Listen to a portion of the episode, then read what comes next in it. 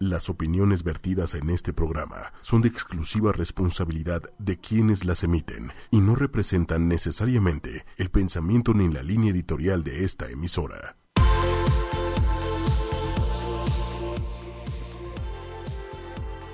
Muy buenas noches, bienvenidos a Los Grandes Están Entre Nosotros aquí en ochimedia.com. ¿Cómo estás, Juan Carlos? Muy bien, René, ¿y tú? Pues fíjate que un poquito estresada por el tráfico, pero bien. Bueno, a mí no me tocó, bueno, también me vine muy temprano, pero a mí casi no me, tocó nada de tráfico el día de hoy. No, bueno, es que en ¿A ti Palmas sí? se pone horrible el tráfico. Pues sí. Pero horrible. Pues ya sabes dónde. Sí, caray. Oye, René, una pregunta. Fíjate que hoy tengo, traigo un tema bastante, eh, es- bueno, no especial, pero bastante polémico de alguna manera, ¿no? Les vamos a informar a ustedes, la audiencia y a ti, René, también, de cómo identificar noticias falsas. Es muy importante ahora con la facilidad de comunicación que tenemos en las redes sociales, en las páginas de internet de muchos periódicos que ahora pueden ser hackeadas también, o YouTube, o otros canales que son en línea. Es muy sencillo subir información que es falsa y que aparte esta se pueda llegar a vir- a viralizar provocando una histeria colectiva, o también que este, estas publicaciones se utilicen imágenes de otros lugares para publicaciones falsas, entonces cambian el sentido de todas estas, de estas, de estas noticias, ¿no? En México la difusión de noticias falsas ocurre desde el 2013, o sea, llevamos ya casi tres años en donde eh, cada vez es mucho más fácil en los periódicos mexicanos o en los medios mexicanos encontrar noticias falsas, que esto se hace un poquito como para, ¿cómo se puede decir? Como para manipular la información, transgiversarla y darle otro significado final que el original que se tenía, ¿no? Ya puede ser con cargas políticas, con cargas ideológicas, con otro tipo de, de cosas que pueden afectar eh, las fuentes de la noticia y que se, se- se deforme totalmente este tipo de cosas. ¿Tú qué piensas, René? Pues bueno, también hay una parte importante en cómo filtrar noticias falsas. Esto lo dice Oscar Morales, analista de datos masivos y fundador del Polster. Empresa dedicada al análisis de datos en redes sociales advierte que hasta el momento no existe un filtro tecnológico que permita distinguir una noticia falsa de una verdadera. Claro, porque muchas veces utilizan estos famosos bots, que los, estos bots son eh, robots que utilizan páginas de internet en donde a lo mejor por su sistema de estandarización o su sistema de filtraje, pues muchas veces entre los mismos bots pues se pueden ni siquiera dar cuenta que son verdaderos o, no. De hecho, no sé si les ha pasado a ustedes cuando entran a alguna página de internet. A mí me pasa sobre todo en PC, no me pasa, no me pasa mucho en Mac. Pero cuando entras a un sitio te dice que le des clic para que le digas que no soy un robot y le das clic, entonces te aparecen unas imágenes y te dice, tienes que elegir las tres imágenes o todas las imágenes que contengan frutas. ¿Te ha pasado a ti? No. No sé. entonces, La verdad, entonces no. ¿por qué me dices que sí? Alguna de las noticias falsas que han, pasado, que han pasado en México desde el 2013 para acá, de hecho son unas, unas como de las más este, recientes, por así decirlo, en un medio eh, online que se llama Vice, eh, eh, donde dicen cosas de actualidad, entretenimiento, música, entre otras cosas, eh, muy parecido a Sopitas, los que no lo conozcan. Una de estas periodistas, bueno, una de sus periodistas, que se llama Andrea Noel, interpuso una denuncia por un ataque sexual cuando transitaba por las calles de la Condesa. Ella, cuando publica esto en sus redes sociales o en la red social del medio, no solamente recibe ataques hacia el, medio o en general, sino que también eh, se, se- se atacó a, a la- a su persona, o sea, a la persona de Andrea Noel, porque decían que esta publicación era falsa y que nunca había sucedido. Otra también de las noticias falsas que pasaron fueron cuando ocurrió el robo de las computadoras del equipo de redacción de Aristegui Noticias.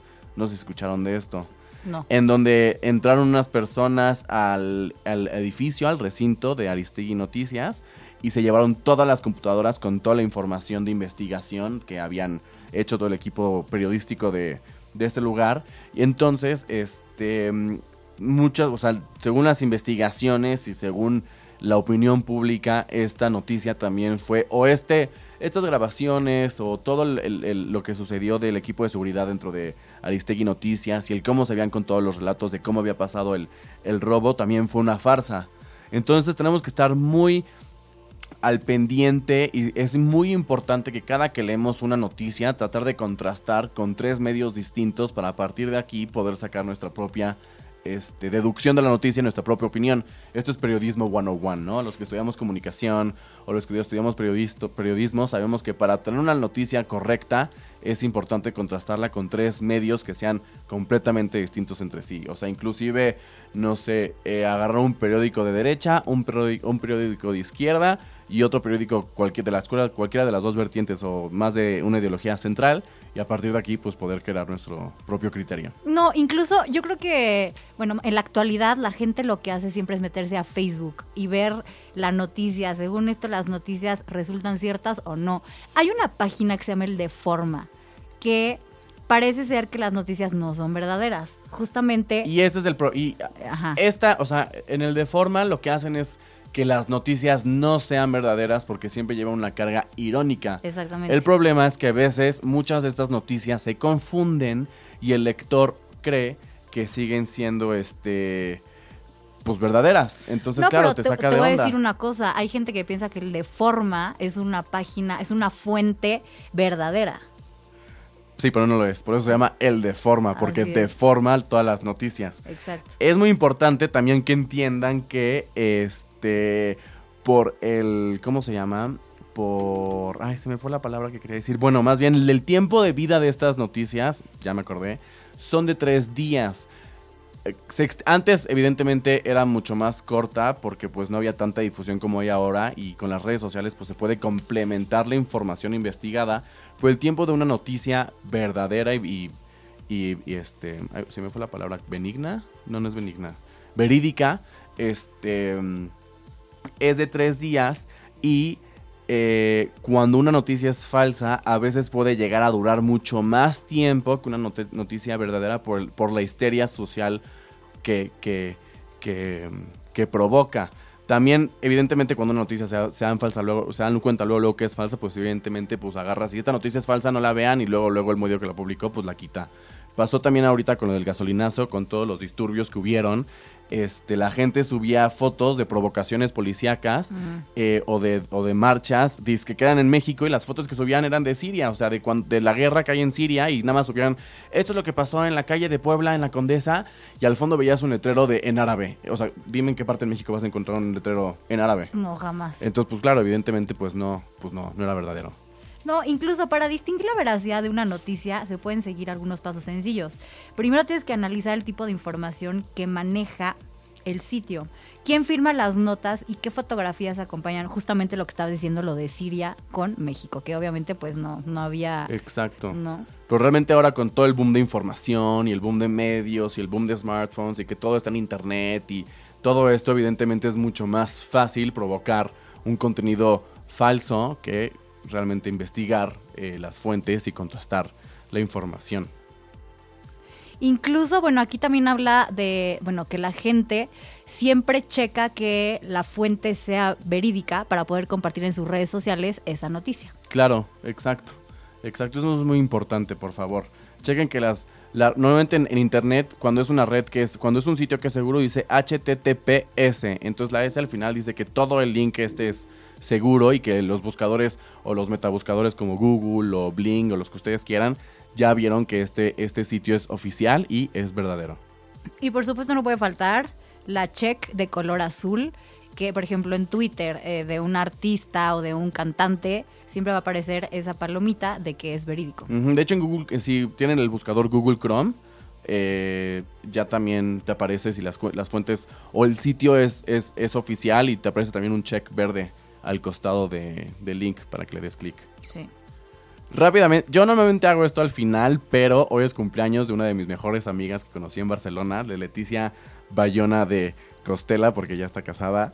Entonces me están pidiendo que le imite, pero, pero no sé si, si hacerlo. Pero sí lo voy a hacer, amore, ¿cómo está? Porque ella está casada con un italiano y cuando ella está, esto es muy privado, pero pues bueno, ya la estamos balconeando, ¿verdad?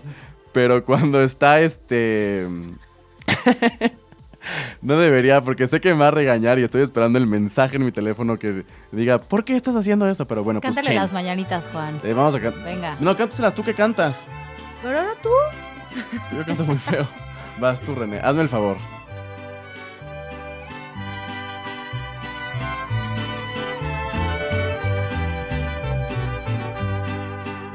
Estas son las mañanitas que cantaba el rey David. Ay, lo siento, ya me equivoqué. Se equivocó de canción. Pero bueno. Y placer a felicitarte. Día en que tú naciste, nacieron todas las flores. En la vida del bautismo cantaron los ruiseñores.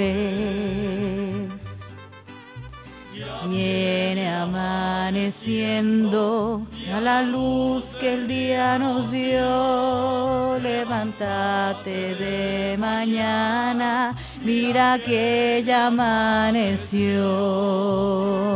Muchas felicidades. Felicidades, Adela. Le mando un beso desde aquí, desde 8 y media.com, a mi manita de toda la vida, a mi best tuna, forever and ever. Desde aquí te mando un beso enorme. y que tengas un feliz cumpleaños. La pasamos súper bien el sábado hasta las 4, que de hecho fue tu hermano. Para que lo sepan, este, el hermano de René vino a la fiesta de Leticia y la pasamos maravilloso. La verdad, yo me la pasé súper cool. Entonces, rápidamente nos vamos a ir a una pequeña los vamos a dejar con una pequeña canción para que eh, agarremos aire y ahora sí les demos el, bueno, más bien le demos paso a nuestro invitado del día de hoy. René, ¿por qué no nos recuerdas las redes sociales? Claro que sí, estamos en Twitter como arroba ocho y media, en Snapchat como oficial ocho y media y en Facebook como ocho y media. Pues esto es Los Grandes Están Entre Nosotros por ocho y estamos de vuelta en Los Grandes Están Entre Nosotros por 8 y media.com. Mientras estaba, estábamos fuera del aire, le traté de llamar a Leticia bastantes veces para felicitarla, pero no me contestó porque le daba miedo y pensaba que le iba a meter al aire, pero no, nada más era para mandarle un beso muy, muy, muy grande. Pero ahora sí, empezamos con nuestro invitado del día de hoy, José Lavín, se pronuncia así, ¿verdad? José Lavín, que es pintor, escultor, artista, le encanta el dibujo, le encanta la pintura y él es nuestro invitado del día de hoy. Así que cuéntanos un poquito de ti, José. Bienvenido. Hola Carlos, hola René, ¿cómo están? ya vi que muy bien, ya los escuché y... Sí. Gracias. ¿Qué tal el programa? ¿Te va gustando hasta ahorita? Sí, por supuesto. Qué bueno. Este, gracias por invitarme. Este, pues, qué padre que vamos a poder hablar de, de, de la pintura principalmente, ¿no? Y Claro. Escultura no haces entonces. He hecho escultura por la escuela, eh, que te comentaba este, que estudió en CNA, el Centro Nacional de las Artes, eh, sobre el río Churubusco, en la Esmeralda. El primer semestre, del primero al tercero. ¿La Esmeralda es en donde está el estanquillo? mm, No. no. Ah, pensé que sí. Realmente no sé, pero creo que no lo escuchas. este, pero eh, hay- los primeros tres semestres te dan obligatoriamente eh, escultura, fotografía y, y pintura, tanto como teoría e historia del arte. Y ya más adelante tú este, decides, ¿no? Yo principalmente me gusta la pintura, entonces ahorita mayor y por la experiencia que tengo, eh, creo que hay, hay más trabajo sobre, Pintura. Sobre pintura y la figura dentro de ella. También se, eh, me he desarrollado en, gracias a la escuela también, como a salirme de, de- de la burbuja, que principalmente me gusta mucho, me gusta, bueno, me gusta de todo eh, dentro de la pintura, como digo, pero mayormente el dibujo que forme, que tenga un punto de razonamiento, un punto de razón, o sea, no tan abstracto, no Claro. tan... O sea, no tan en sueño, ¿no? O sea, no tan fumado, vaya. O podría estar muy viajado, muy pacheco, pero que tenga, que se entienda la forma de lo que se está expresando, ¿no? Porque hay muchas pinturas que se pueden dejar a la imaginación como este, figurativas, digo, cubistas, al contrario las figurativas como Pablo Picasso, que no es tan este, figurativo realista Claro. como lo puede llegar a ser cuando pinta una mesa y la rompe y la deforma y la, la pone flotando y un personaje con cabeza de cuadrado, ¿no? Eh, eh, la escuela te obliga a salir de, de- de- de lo que te gusta para que abarques un poco de todo. Claro, para que puedas conocer más y a partir de aquí puedas elegir en qué te quieres dedicar, ¿no? Sí, te, te abren el panorama Eso y te adelantan. Sí, es, es buena oportunidad. Claro. eh, porque uno normalmente, normalmente se clava, ¿no? Con, con lo que se aferra de esto es y esto significa. Y por eh, esto, por esto quise estudiar esto y no te atreves a conocer más cosas. Y en esto, ajá, y te cierras. Y pues eso, hay gente, por ejemplo, en la carrera que ahorita está terminando y lo desde que empezó y, y a pesar de su edad, este, no cambian y, se aferran a lo que, lo que quieren. Que creo que eso también está bien.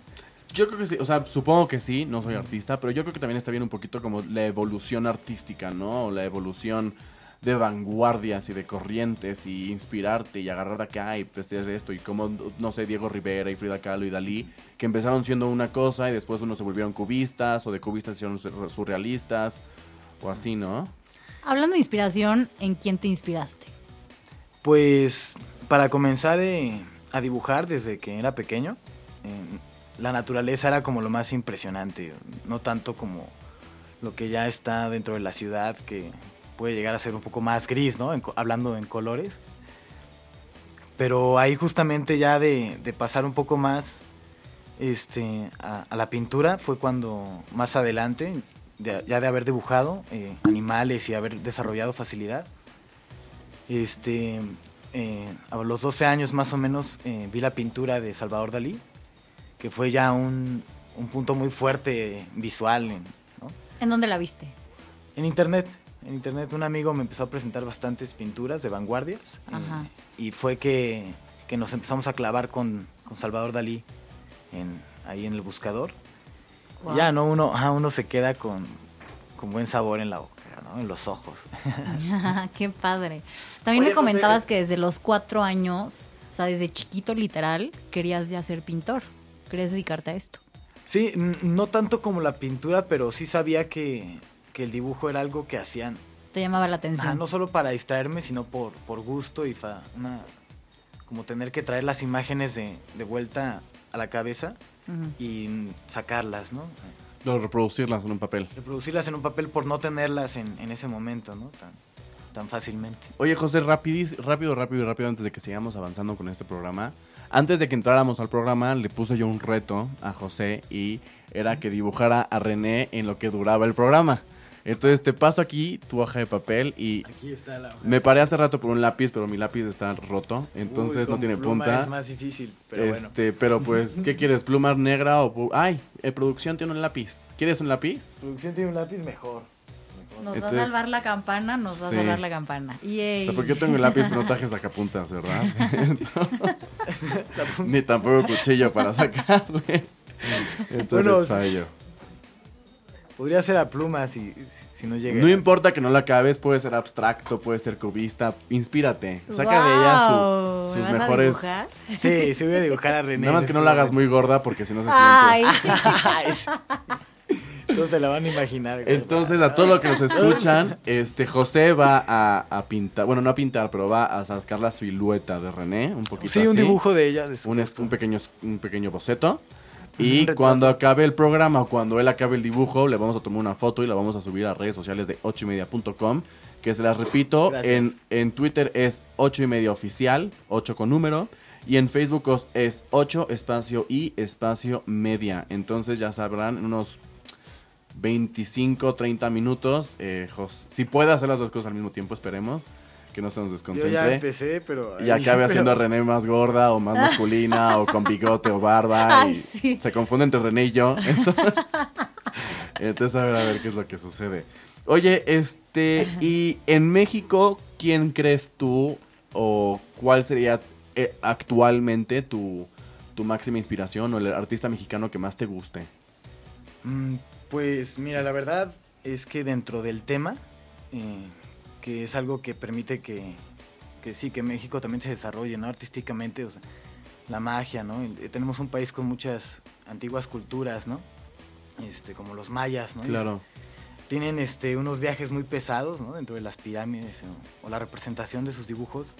Pero ah, más eh, actual, el, yo creo Guillermo del Toro, este, es, yo sé que es un muy buen director de cine, pero también eh, para llegar a, a los monstruos que él presenta en Claro. la pantalla grande, Claro. pues dibuja y la verdad es que sus dibujos son, no son tan, tan estrechos o tan estrictos como los de Salvador Dalí. Él sí tiene una libertad que se permite, justamente como su trabajo es la pantalla grande, él el dibujo lo utiliza como medio, no principal, ¿no? Como secundario para representar todo lo que, Claro, lo que imagina. y muchos directores de cine hacen esto, ¿no? Como Tim Burton, por ejemplo, Sí, por también, supuesto, que de hecho va a tener una exposición próximamente Sí. aquí en México. sí, sí. no se la pierdan. Que también buscan muchas inspiraciones en sus sueños, se hacen monstruos, como de aquí saca todas sus películas. No, no sus películas, pero para hacer estos efectos animados como en Alicia en el País de las Maravillas y en La Navidad, la ¿cómo va la, la, La de Jack, eh. Jack. Eh, ah, sí, es el La extraño, El pesadilla- extraño mundo de Jack. Sí, es buenísima. Exactamente, entonces este no, me encanta. sí. Yo creo que tienes toda la razón y te doy el punto a venir, eh. favor de Guillermo de, del Toro. Oye, pero cuéntanos una, una cosa, porque tú nos contaste que primero empezaste como un pintor surrealista y después del surrealismo pasaste más hacia un... Sigues haciendo un poquito de fantasía, que es lo que hace el surrealismo, pero que tu pintura es un poquito más fantástica, ¿no? O sea, no sci-fi, no de ciencia ficción, pero más un poquito como mitológica y de dragones y de estas culturas antiguas como en el medieval y este tipo de cosas, ¿no? Sí, eh, sobre todo, eh, yo creo, como te, te decía en un principio, la, la naturaleza es algo que me gusta muchísimo. Eh, pues, por sus paisajes, ¿no? Principalmente, eh, y ya después por todo lo que implica, ¿no? Sus animales, ¿no? Las bestias, ¿no? Que puede llevar, ¿no? Puede llegar a crear, ¿no? Veneno, ¿no? Tanto el, olor de una, el aroma de una flor, ¿no? O sea, son contrastantes y al mismo tiempo todas este, emanan algo más, ¿no? Puede, yo para mí lo podría llegar a aterrizar en el espíritu, ¿no? Que puede conectarse con un significado que no solo es bonito y ya. Entonces todo lo, lo que implica, por ejemplo, los libros de Tolkien, ¿no? Este, El Señor de los Anillos, ¿no? Cómo se aprovecha de esta idea donde la, la naturaleza puede tener o puede llegar a un punto así divino, sagrado, Claro. y además este puede ser un poco este negativo y además ya más adelante entra el hombre no también no ¿Por qué puede ser un punto negativo? pues porque está la maldad siempre no La- las polaridades Y la eh, supervivencia y todo esto. ajá ¿no? el hecho de salir y ser este tener que sufrir algún lo que sea no lo que pueda suceder en, en la épica aventura Una muerte no pero pues en este caso este sí sí se ve no cómo se logra el cometido no y se, se termina destruyendo no Claro, No me sorprende la verdad que sea zurdo porque dicen que todos los zurdos tienen un poquito un lado más artístico. Oye, y otra pregunta, ¿cuál es tu proceso? O sea, ¿tú cómo empiezas con tu proceso artístico? ¿Cuál es tu forma de inspiración? ¿Cómo lo plasmas? ¿Haces un boceto antes de, tra- de transmitirlo al óleo o a lo que el- lo transmitas? Pues depende, depende el proyecto, depende la, la imagen. Este, cada vez es más complicado porque cada vez llegan más imágenes a la cabeza, la verdad. Y, Wow. y, ajá, y tener que sacarlas todas es Qué como el, mayor reto, ¿no? Claro. Este, tener tiempo para eso y poder sacarlo es como lo que más, digo, merece, ¿no? En este caso las obras, ¿no? Y el significado. Y, y, pues siempre hay, hay diferencias, hay obras que tienen que ser más en el instante o, su- o surgen en el momento. Y sí, no te, voy a, no te voy a negar que pueden llegar a ser algo muy abstracto, ¿no? O, o generar este, otros, otros puntos de vista, ¿no? No tan, te digo, razonables como lo figurativo. Pero cuando quieres hacer algo figurativo más pesado, este, eh, necesita más tiempo y además, pues en ese tiempo bocetear, ¿no? Antes, ¿no? Tener Claro. todo, todo previo. Claro. Oye, ¿y a ti qué tipo de música te gusta? Eh, bueno, en- Tienes cara de ser medio rockero, la verdad. Sí. O rock alternativo. sí, Ajá. bueno, Pink Floyd me encanta. Me Sí, imaginé. sí, yo también me lo imagino. Sí, me, me encanta tanto, y ya para, con, bueno, no, no tan contrastante, pero sí me, me encanta el pop de Lady Gaga. Ah, sí. ¿En Sí, serio? obvio, sí, la tengo que mencionar. Es buenísimo. Pues es súper surrealista ella, entonces, sí, claro. exacto, de acá, Y fantástica. vanguardista. Sí, Sí, sí, me- sí. visualmente me, me gusta mucho. Claro. Y también me, me agrada mucho el soundtrack de muchas películas, ¿no? Eh, ¿Como Night- cuál? Pues, para no seguir con, con El Señor de los Anillos, también está el de Chloe. No sé si han visto Chloe, es una película muy buena. Mm, No. Un tema acá de una mujer que se enamora de, de, de la mamá de, de una familia y está muy interesante, pero el soundtrack es muy vacío y luego es, es como frío. Sí, y luego es fuerte, entonces como que también te atrapa, ¿no? Claro. Entonces, ¿Cuál es tu instrumento favorito? El piano. Ah, Sí, de hecho toco un poco de piano, este, no es lo que más hago, Ajá. no me desarrollo tanto como en, en el dibujo, en la pintura, pero sí es algo que también abarca ese horizonte, ¿no? De, Claro. de ideas, ¿no? Totalmente. Y pensamientos que Claro. también conectan. No, y no me, y no- no me parece ajeno, porque de alguna forma siento que la música y el arte va bastante relacionada. Claro, van de Sí. la mano. O sea, no es una Totalmente. ingeniería, ¿me entiendes? Sí, no es como una máquina nada más, ¿no? También tiene sus razones, ¿no? De ser así, ¿no? De no solo que se venda y ya, ¿no? También Claro. Así tiene un sentido más del otro lado, ¿no? Espiritual. Oye, y te iba a preguntar una, una cosa más antes de cambiar de bloque. Bueno, todavía nos quedan unos minutitos más, pero ¿tú cuál crees que sea el futuro del arte? En, en- no solamente en México, sino mundial. Ahorita que estábamos fuera del aire, que si podemos ahorita lo compartimos también en nuestras redes sociales para que lo vean, pero nos enseñaste unas fotos, o más bien unas pinturas que hiciste tú en tu teléfono celular. ¿Cómo las hiciste?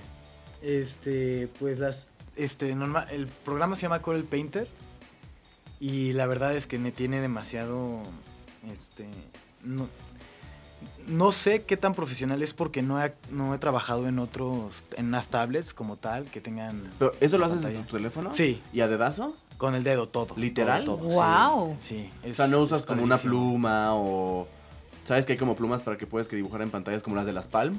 Este, O no- sea, no me literal las con la- con el dedo Sí, así. Sí, todo, todo. Y mi- con el zoom y Wow. ya eh, funciona bastante Wow. bien. Sí, impresionante, ¿eh? Sí, de hecho, este, las voy a estar publicando y igual voy a, a- Etiquetar. a etiquetar ocho y media eh, para poder. Sí, para que vean, por que favor. conozcan.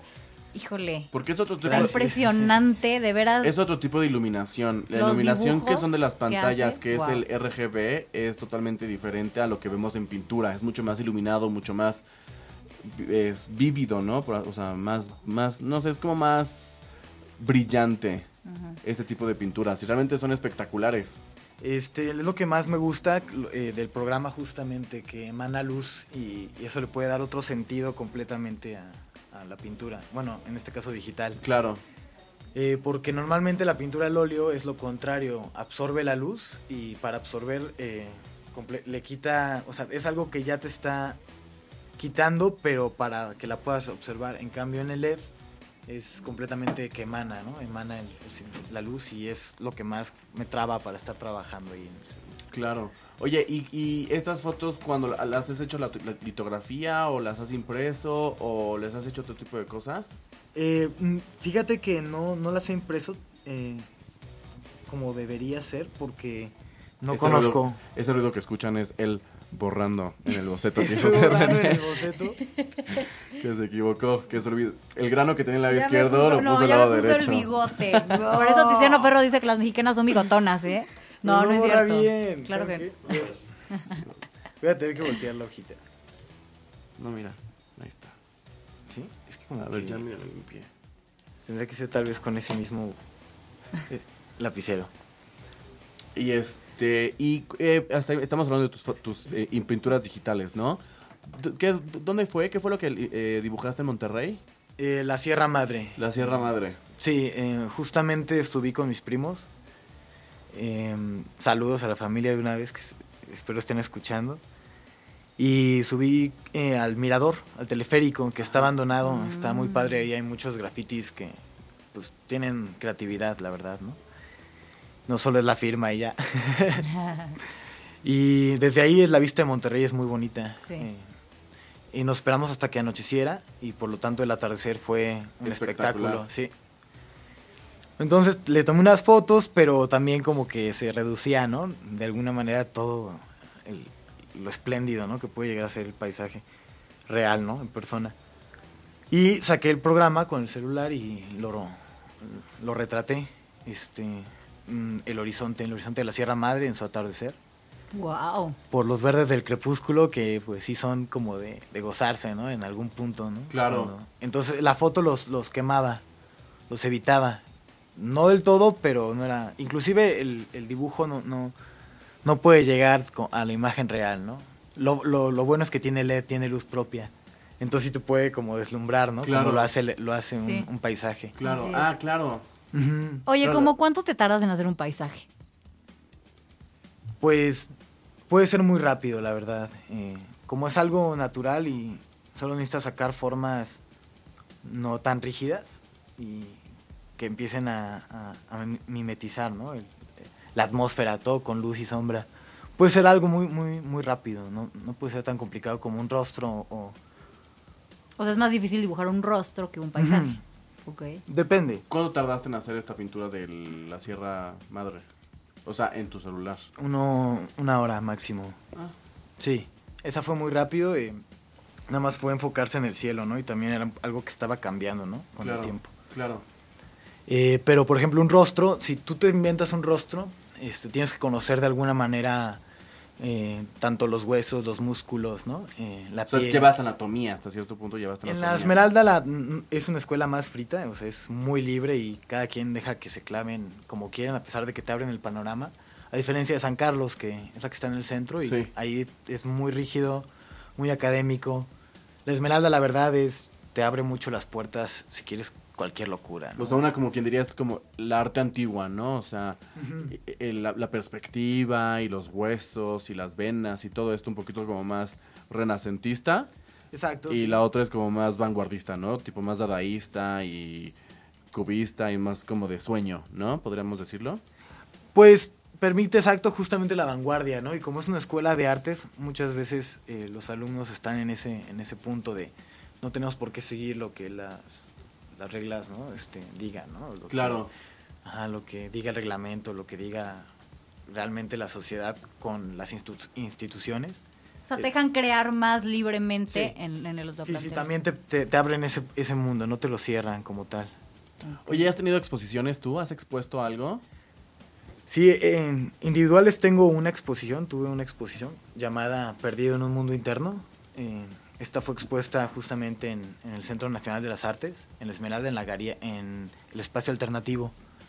Eh, es la primera que hago y es la, es, por lo menos este, fue el año pasado. Este año tiene que surgir otra. Eh, y colectivas he tenido la oportunidad de exponer tanto en bienales, en, eh, como en la de Vasconcelos, la biblioteca Vasconcelos. ¡Wow! Estuve, sí, estuvo un mes ¡Qué ahí de padre! entrada. Y también en la de parámetro 02 de Lumen. Este, me aceptaron eh, Las ruinas de Aconte, un cuadro este, con paisaje, hablando de él.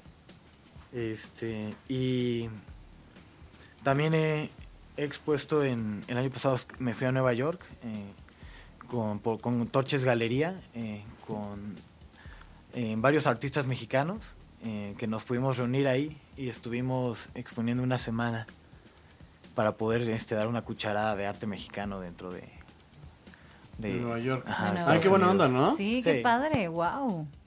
Sí, una oportunidad, ¿no? También para, Claro. para salir no solo de México y además que tiene el potencial. Claro.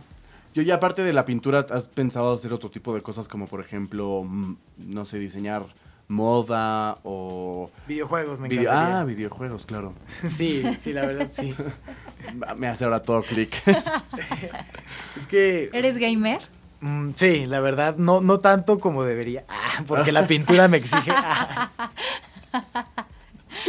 Pero sí, eh, em, por ejemplo, The Legend of Zelda es algo que también me inspira muchísimo para, para trabajar. Para seguir este, observando y, y ver cómo llegan a vender un producto, ¿no? que además lleva 30 años vendiéndose. sí.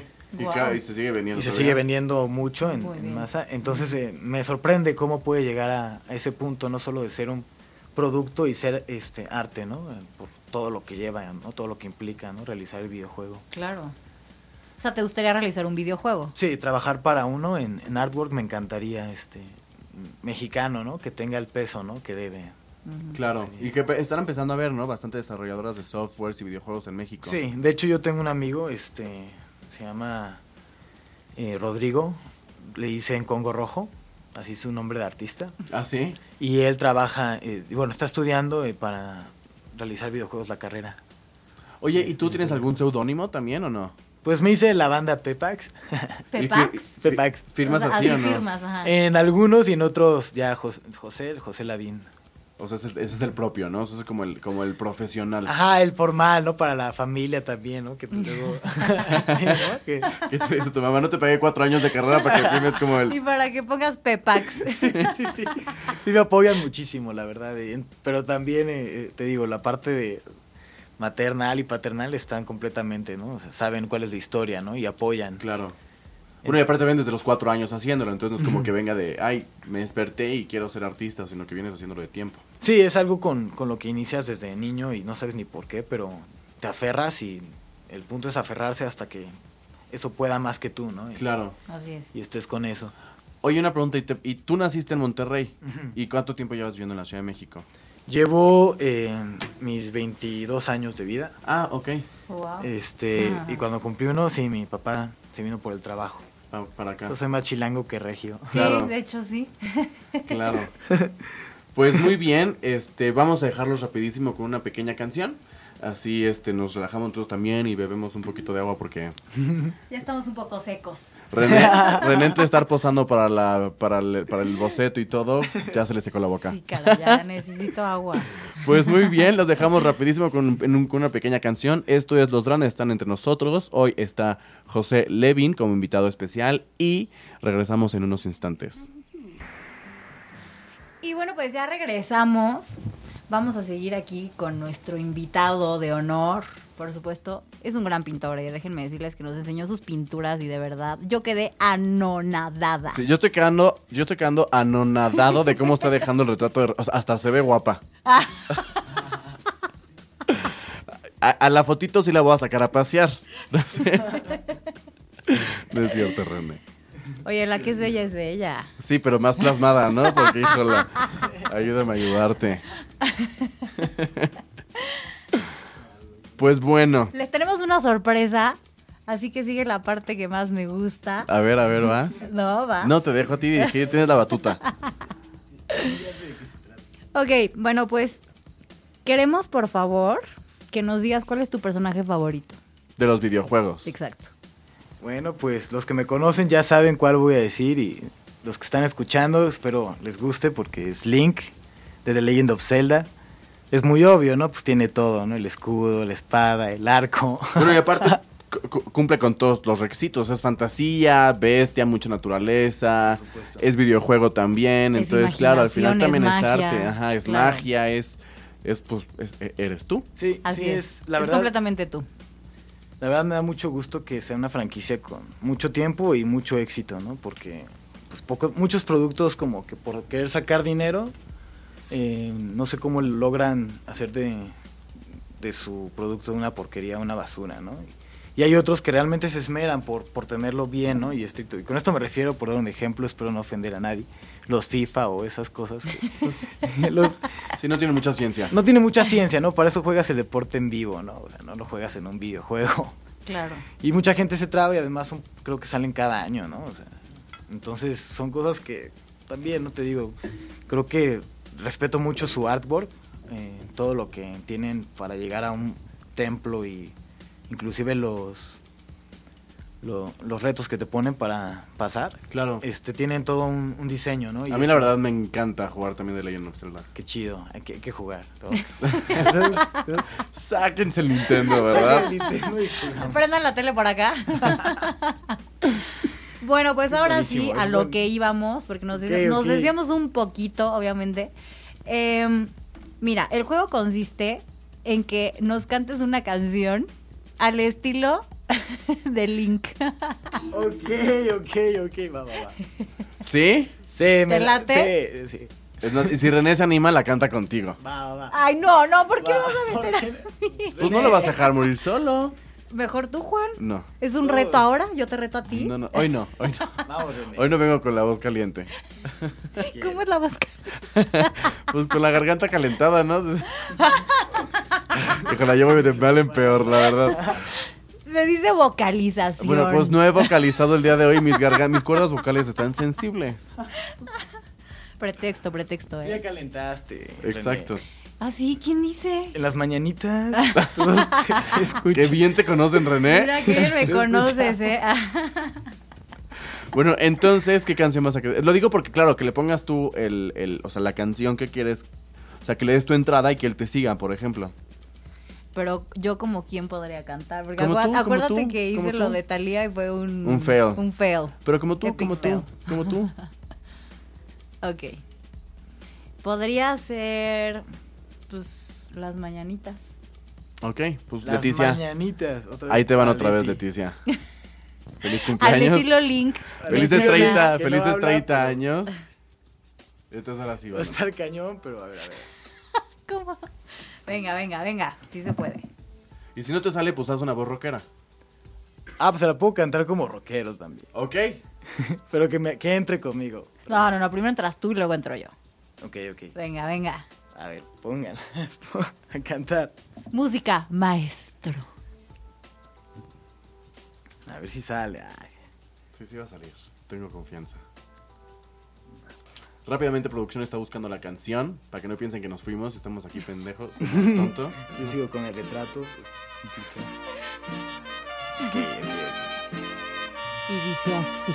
Estas son las mañanitas, yeah, que cantamos para ti. Hoy por ser día de tus santos, Leti, te las cantamos así.